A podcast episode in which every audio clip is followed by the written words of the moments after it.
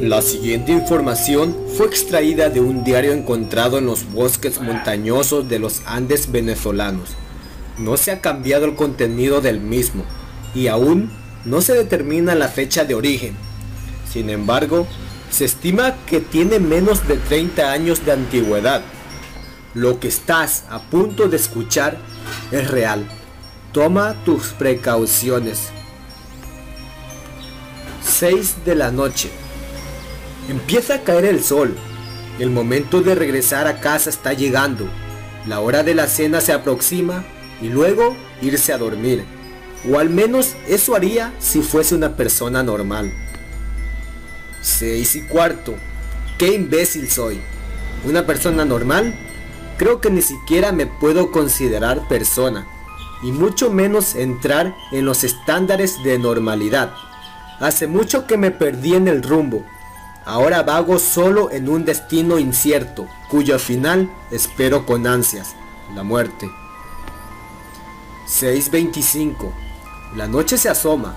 Mi hermosa oscuridad se aproxima. Aún maldigo aquella tarde de mayo en la que se nos ocurrió salir al bosque en busca de aventuras. Típico capricho infantil originado por la monotonía y el aburrimiento. Pero, ¿cómo podríamos saber lo que estábamos a punto de vivir? Éramos tan solo unos niños. Ahora ellos descansan en paz y yo sigo aquí, en mi propio infierno en la tierra. 6.35 Recordar ese día me pone de malas, pero también me distrae la mente. Además, es imposible olvidarlo todo. Éramos tres. Alfredo, un niño curioso que vivía a unos metros de mi casa, en aquel pueblo olvidado entre las montañas, de cabello castaño, crespo, no muy alto, algo astuto y no sentía miedo por los animales. Y Caribay, la preciosa niña hija del cafetero, que además preparaba los mejores zancochos del lugar, llamada así por la historia de una indígena que personalmente ya olvidé. Ella era tan linda, con sus ojos profundos como la noche misma, y para ese entonces me parecía lo más hermoso en el mundo.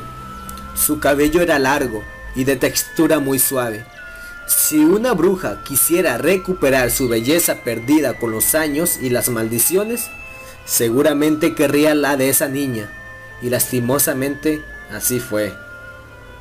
El bosque era profundo, caminamos un montón, mientras el sol caía entre las hojas de los altos pinos y nos distraíamos con la vista a lo lejos, de pronto, Alfredo divisa una casa al fondo de un pequeño pasaje.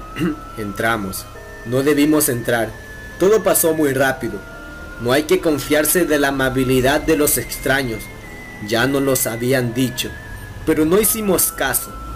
Ella nos ofreció comida, cuyo sabor era peculiar. Sabía delicioso al principio, pero cuando terminabas de comer parecía que habías comido algo en descomposición, y el sabor quedó en mi paladar por el resto de ese día. Luego nos hizo entrar en un cuarto extraño y la pesadilla comenzó. En ese entonces no lo sabía, pero con los años he aprendido un montón de cosas y ahora lo sé. Era una bruja maldita. Su alma estaba destinada a deambular por el mundo, anclada en la infinidad del limbo. Quién sabe qué habría hecho, pero ya no tenía salvación. Supongo que por eso no le importó lo que hizo. A Alfredo le arrancó un trozo del cuello con las uñas deterioradas y afiladas. Se lo desgarró hasta que dejó de respirar. Y luego dejó que la sangre cayera en una olla de cobre. Yo estaba aterrorizado y cuando volteé a ver a Cari, también lo estaba. Y con lágrimas en los ojos, así que le agarré la mano. Fue inútil. Yo caí hacia atrás de forma violenta por alguna fuerza sobrenatural. Luego, ella la bruja la mató, pero no solo eso, la consumió. Fue un espectáculo horrible que difícilmente se puede describir. Sin embargo, era como si le quemaran el alma mientras se le desgarraba la piel, como si alguien la aruñase para llegar a lo profundo de su ser. Mis oídos aún retumban por los gritos de aquella niña preciosa. La fiesta no terminó ahí. Cuando cesó el dolor y escuché su último respiro, la bruja volteó a verme y lo que vi no fue más que la cosa más aterrorizante que alguien se pueda imaginar. Sus ojos ya no eran humanos, estaban consumidos por el odio. Mi destino fue algo peor que el de mis dos amigos muertos. A mí no me mató ni me consumió, me maldijo de por vida. Una maldición de ese tipo condena la vida tanto del que la recibe como del que la envía. Pero a ella, al parecer, yo no le importaba. No iba a ser más, pues ya su alma estaba condenada. La noche que antes me pareció hermosa, ahora es mi enemiga. El odio me consume y, llegado un punto, dejo de ser yo quien domina mi cuerpo. Me convierto en algo horrible. Jamás he visto lo que soy en ese estado, pero he presenciado a mis víctimas y es más que suficiente. 855 hay un pequeño duende detrás de un árbol. Me mira y percibo miedo en sus ojos. Sabe lo que está a punto de suceder, en lo que me voy a convertir. 9 y 5. Quiero matar a alguien. 9.25. No quiero hacerle daño a nadie. Por eso vengo al bosque. Aquí no hay gente a la que despedazar. He visto cómo quedan cuando me despierto en la mañana. He visto cómo alguien o algo les arrancó la cabeza, los brazos, las piernas. He encontrado gente a la que le faltan partes y a la vez he sentido un asqueroso sabor a sangre en mi lengua, sin mencionar el tinte rojo en mis prendas. 9.45 Con el pasar del tiempo he leído muchos libros, además de mis propias experiencias y poco a poco entendí cuestiones acerca de brujería, maldiciones y paganismo, todo con la intención de encontrar alguna cura, sin mencionar que también puedo ver cosas que los demás no suelen ver, como duendes y apariciones. Tal vez estos se muestren ante mí por mi condición, por mi alma impura. También me hice amigo de la noche, amigo y enemigo, como una relación de amor y odio, coraje y miedo, tranquilidad y cólera.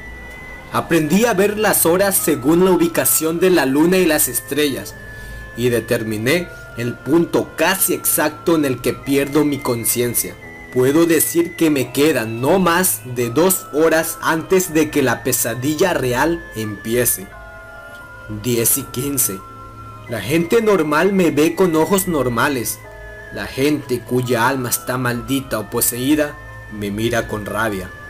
Algunas brujas me miran con una sonrisa morbosa. Una vez vi a un granjero cuya mirada fue extraña, como relajada y penetrante a la vez, como si supiera lo que en verdad soy, pero no sentía ni miedo ni rabia, ni lo consideraba algo divertido. Creo que él era un brujo, pero de los que trabajan con magia negra y demonios mismos de los más peligrosos que hay. No existen muchos brujos por acá. Dicen que son más fuertes y sabios, y cuya edad es incalculable. Podrían tener 20 o 100 años y nadie podría notar la diferencia.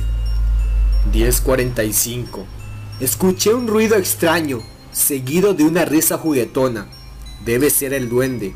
Seguro le parezco divertido con toda mi situación. 11 y 20. Ya está a punto de suceder. Puedo sentirlo.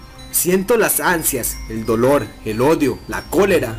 Y puedo escuchar ligeramente los gritos de mis víctimas en mi cabeza. 11.55.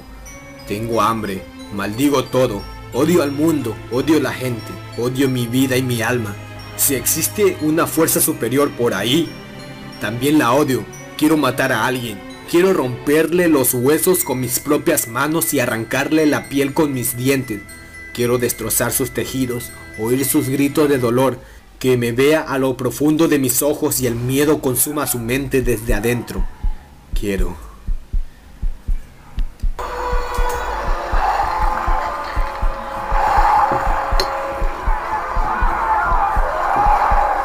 El siguiente dibujo es un boceto basado en una ilustración hallada unas páginas más adelante en el mismo diario. Cabe destacar que el original tenía rasgaduras y manchas de sangre, seca en gran parte de la hoja.